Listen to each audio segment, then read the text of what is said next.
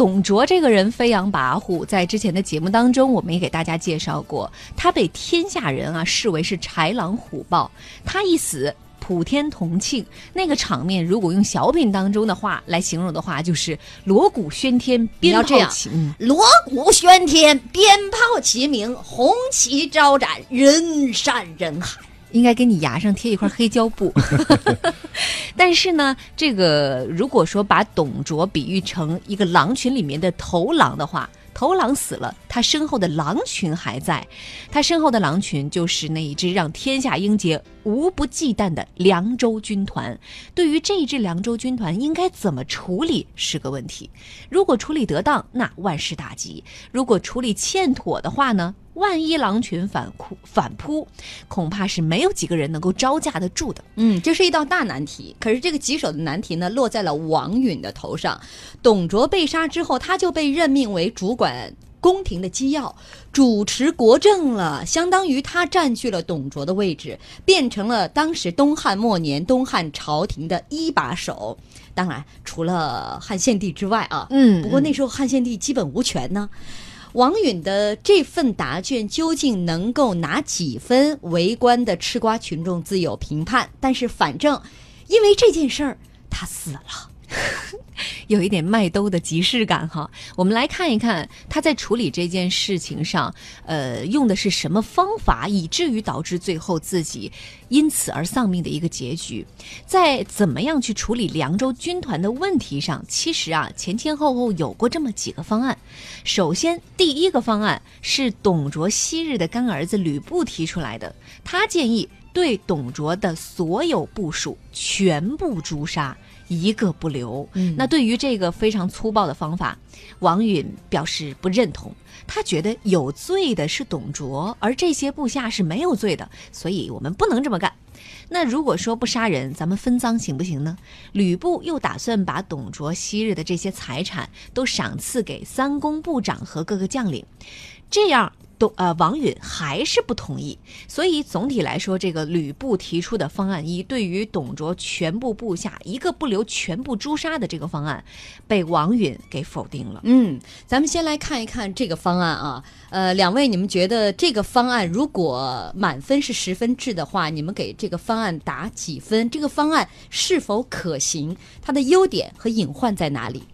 老陈，我我觉得如果要按百分比来，呃，按十分制来打的话，可能不及格。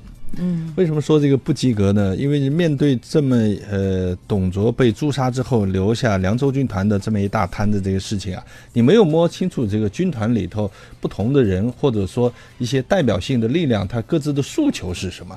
比如说面对这么一个群体的时候，他可能有的诉求是升官，有的诉求是发财，有的诉求呢解甲归田。嗯，你懂得个人不同的诉求以后呢，要分而治之，针对性的对待，而不是说单一化的，要不我就杀，要不就分赃。无论是分赃或者是杀，我觉得都是太单一化的一个做法。嗯，这像是吕布能够想出来的方案。老纪，吕布是比较糊涂的，那王允呢，他又没有大将之才，像这个方案啊，说老实话，零分儿。嗯，因为首恶必诛，但是那些随从、那些余众，他没问题啊，嗯，而且反而会成为王允的，如果他运用的好啊，成为他的基本盘，他没有去把这个事情做好，很麻烦。嗯，当然，他这个不杀呢，和杀这个事情啊，说老实话，在很长时间里面看啊，就是说，无论是从《三国演义》还是从之后的很多案例来看啊，得先做一个决定，嗯对吧？不能去拖延。他这个杀呢，肯定是不对的。嗯那在有些时候啊，他真要杀，比如说是什么呢？这一抱团儿，比如说部门性腐败，嗯那你就像就必须得杀，对吧？整个全都杀掉，或者是说这个团队已经烂到底了，不能没有战斗力了，那不杀也不行，对吧嗯，？就是在这样的只有在这种情况下才会。嗯，整个团队全部拿掉。说这个不杀的还有一个呃弊端呢，是比如说留下的这些人，他并不是说服从于你，或者说认同屈从于你，他依然是应有反制。如果说面对这样的一种强烈的反叛力量的话，那你我觉得还不如把这个反叛力量解决掉，所以这是所以为什么前面我说你要摸清情况，要分而治之呢？还有一部分呢，其实是他是可以拥护你的，那么呢为我所用，要把它吸纳过来。嗯，所以说对于这样的一个方案，呃，王允全部把它否决了，也是有道理的。嗯，但是那你也得拿其他方案来呀。方案二来了。嗯那就是以皇帝刘协的名义下诏赦免董卓的凉州军团的将领啊，听出来了吧？关键词儿赦免这个方案。嗯，这个办法看起来挺不错的啊，但是王允呢，他还是有他为难的地方。理由是说，这些部下是听候上级差遣的，本来就是没罪的。